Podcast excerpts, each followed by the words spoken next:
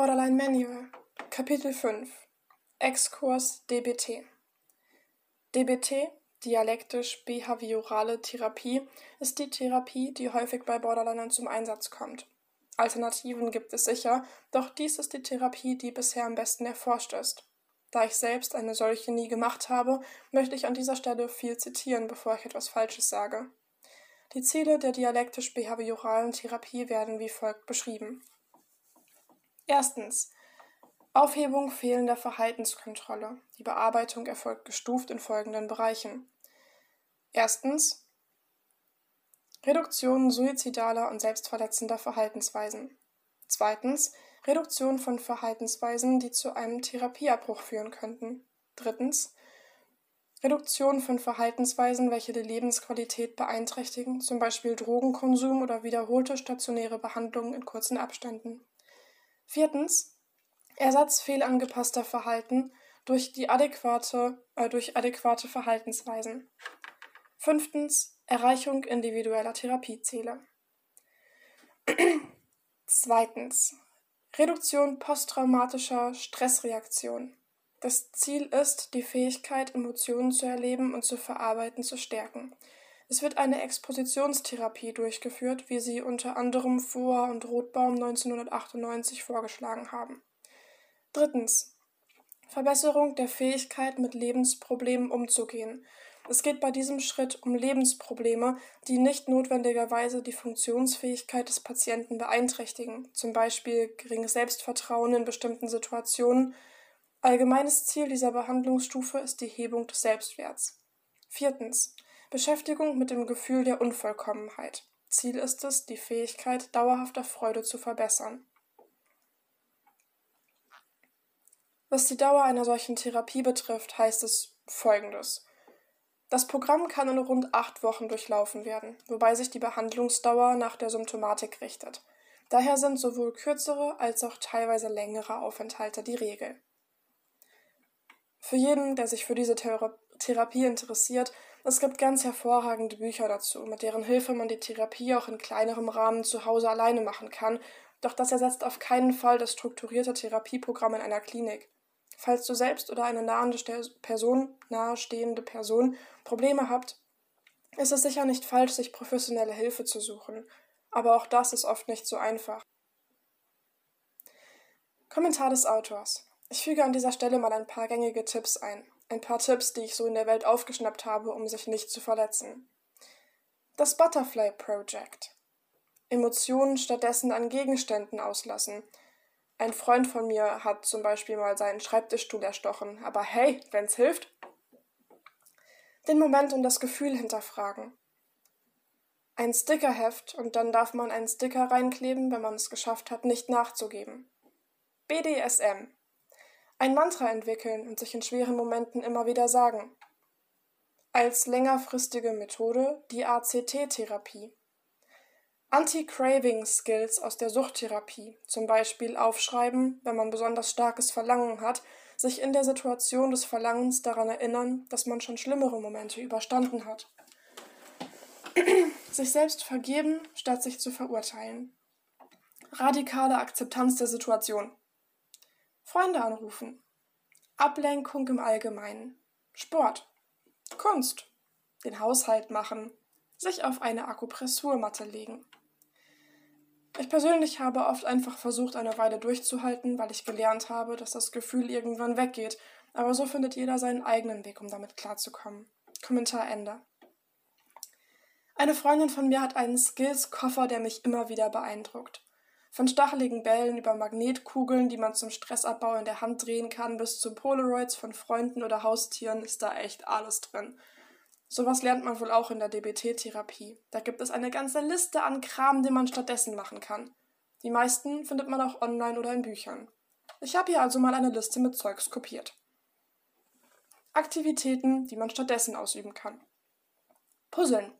Computerspiele, Lesen, ein Instrument spielen, Sport, Laufen, Skaten, Fahrradfahren, Wandern, Schwimmen, Tanzen, Reiten, Volleyball, Aerobic, Walken, Krafttraining, Boxen, Flippern, Bügeln, in die Waschmaschine mit ähm, In die Waschmaschine, in den mit Holz angefeuerten Ofen, in ein Aquarium, aus dem Fenster oder in den Himmel schauen. Holz hacken, auf eine Messe gehen, ein Mandala ausmalen, die Lieblingsklamotten anziehen, Tagebuch schreiben, etwas reparieren, in einen Vergnügungspark gehen oder ins Kino oder ins Theater. Etwas schreiben, Briefe, Pro- und Kontralisten, Einkaufszettel, etwas planen, basteln, malen, singen, etwas auswendig lernen, aufräumen, putzen, renovieren, Wäsche waschen, kochen, etwas dekorieren, mit dem Haustier spielen, eine beliebte Route auf dem Stadtplan einzeichnen und dann entlang dieser Route laufen, joggen oder Fahrrad fahren. Unterstützen. Einen Freund besuchen. Einen Brief schreiben. Jemandem ein Geschenk machen. Eine Blume, etwas basteln, malen oder kaufen. Beim Geschirrspülen helfen. Vokabeln abfragen. Mit einem Freund etwas spielen, zum Beispiel Gesellschaftsspiele. Eine E-Mail schreiben. Chatten. Beim Wäscheauf, Abhängen oder beim Bügeln helfen. Den Tisch decken. Kleidungsstücke flicken, Socken stopfen, zusammen Kuchen backen oder kochen, jemandem zuhören, jemanden ermutigen, vergleichen. Andere bemitleiden sich. Ich tue etwas dagegen, dass es mir so schlecht geht. Die haben die gleiche Chance wie ich, aber sie nutzen sie nicht. Realitätsüberprüfung. Man kann auch Gefühle ersetzen, zum Beispiel indem man einen Roman liest, indem man sich von einem Freund durch Witze aufmuntern lässt. Tagebuch schreiben, sich etwas Gutes tun. Zum Beispiel in ein Café gehen, etwas Warmes trinken, ein neues Tagebuch kaufen, ein warmes Bad nehmen, sich selbst eine Blume schenken, sich zum Schlafen hinlegen, unter die Sonnenbank legen, sich massieren lassen. Ein Kitschfilm oder Soap Operas schauen. Papier zerknüllen oder zerreißen. In den Wald gehen und laut schreien. Gedanken und Gefühle aufschreiben, bis man zum nächsten Gespräch mit einem Freund oder der Therapie gehen kann. Sie bis dahin ablegen. Leichtes Lächeln, Gefühlsprotokoll führen, emotionales Leiden loslassen, dem Gefühl entgegengesetzt handeln, beiseite schieben. Sollte man aber nicht zu lange machen, da sonst der Verdrängungsmechanismus wirkt wie bei einem Wasserball, den man unter Wasser halten will und der dann heftiger nach oben drückt. Den Augenblick verändern, Gedankenstopp, und nicht vergessen, alles Schritt für Schritt. Was man mit seinen Gedanken tun kann. Hirnflickflacks. Stadt, Land, Fluss spielen. In siebender Schritten rückwärts zählen. Um die Ecke gedacht, das sind besonders schwierige Rätsel. Ein Tangramm. Puzzles mit gleichen oder ohne Vorlage. Äh, Puzzles mit gleichen Teilen oder ohne Vorlage. Einen IQ-Test machen. Einen Text aus einer anderen Sprache übersetzen. Mathematikaufgaben. Perlen, Steinchenketten oder eine dicke Schnur verknoten und wieder auflösen. Büroklammern ineinander hängen und so schnell wie möglich wieder auseinander machen. Beliebige Punkte auf ein Blatt machen und versuchen, durch Verbinden eine Figur oder ähnliches zu zeicheln. Kreuzworträtsel an sich selbst stellen. Fadenspiele, jonglieren, im Internet etwas suchen, ein Tagebuch schreiben, mit Bauklötzchen etwas bauen, zum Beispiel einen Jenga-Turm, einen Zauberwürfel lösen, ein Bild auf dem Computer malen und dabei die Maus verkehrt herumhalten. Einen Text mit der linken Hand abschreiben. Dann kann man sich zurück in seinen Körper holen durch starke Körperempfindungen. Zum Beispiel mit einem Gummiband oder Haargummi den, äh, an die Haut flitschen lassen. Durch Eis. Durch ein Eisgelkissen, durch eine Wurzelbürste, durch laute Musik, Wechselduschen, Schreien, mit nackten Füßen in einem Bach stehen, eine Massage, ein Massagegerät, Ahoi Kinderbonbons, Saure Zungen, das ist eine Art Süßigkeit, durch ein Theraband, durch Übungen an der Wand, zum Beispiel sich mit dem Rücken anlehnen und die Knie im 90-Grad-Winkel aufstellen. Ähm, Knisterkuhschokolade von Milka langsam essen. Barfuß laufen, Muskeln anspannen und loslassen. Krafttraining. Handtraining für Gitarristen. Ammoniak, Münster, Käse riechen, Chilischoten essen. Japanisches Heilöl oder Olbas riechen oder auf die Zunge tröpfeln. Meerrettich aus dem Glas löffeln, Knoblauch roh essen, Sambal Oleg oder Fisherman's Friends essen, Airwaves oder andere Kaugummis kauen, Eukalyptus-Erfrischungstücher riechen, frischen Zitronensaft trinken, sich an, von jemandem festhalten oder umarmen lassen, sich selbst umarmen, etwas Schweres schleppen, in einen kalten See springen, in die Sauna gehen, scharfe Zahnpasta, Bademassagehandschuhe, sich an die warme Heizung kuscheln, Sandsäckchen auf den Bauch legen, jonglieren, Gummitwist. Puh. Kommentar des Autors. Es gibt wirklich etliche solcher Listen und ich finde sie ganz schön, um sich da Inspiration zu holen. Manche Dinge kommen dir vielleicht echt lächerlich vor. Ich habe mir früher auch gedacht, wenn ich mich verletzen will, dann will ich Blut sehen und mich nicht mit einem roten Filzstift anmalen oder ein Gummiband an mein Handgelenk flitschen lassen. Und ehrlich, jeder Arzt oder Psychologe, der mir damit ankam, verlor sofort seine Glaubwürdigkeit, denn ich habe mit anderen Borderlinern darüber gelacht, wie wenig die doch verstanden haben und worum es uns eigentlich geht. Man sagt zu einem Menschen, der sich zentimetertief die Arme und Beine aufschneiden kann, ohne dabei Schmerz zu fühlen, man solle doch ein Gummiband nehmen, das täte ja auch weh. Echt jetzt, dachten wir uns. Mich haben solche Ratschläge damals echt auf die Palme gebracht. Aber es gibt sie ja aus guten Gründen, und auch wenn da nur eine einzige Sache bei ist, die dir hilft, ist es das wert. Ich hatte zum Beispiel ein EMS-Gerät, als ich später mit dem Ritzen aufgehört habe, und Finalgonensalbe ein Stromschockgerät und starke Wärmesalbe. Ich hatte immer noch mein Notizbuch. Jeder muss etwas für sich selbst finden, und am Ende muss man es eben einfach wollen. Man wird nichts finden, das den Schmerz des Schneidens ersetzt. Irgendwann muss man den Schmerz loslassen, so scheiße das auch klingen mag. Tipps für Betroffene.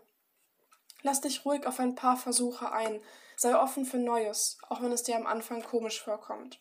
Meistens findet man nur durch Ausprobieren heraus, was für einen selbst am besten funktioniert. Tipps für Angehörige. Versucht nicht Betroffenen die ganze Zeit etwas einzureden oder aufzuschwatzen.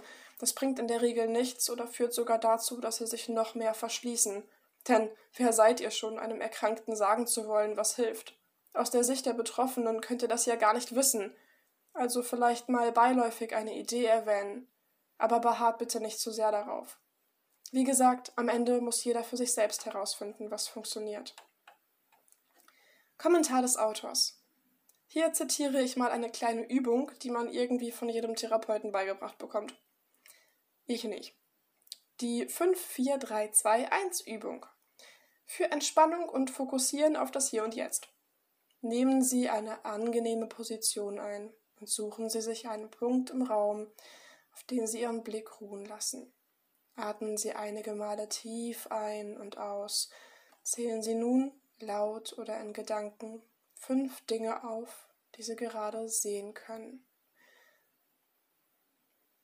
Wenn Sie fünf Dinge aufgezählt haben, die Sie sehen können, lenken Sie Ihre Aufmerksamkeit auf das, was Sie hören können und zählen nach hier fünf Dinge auf.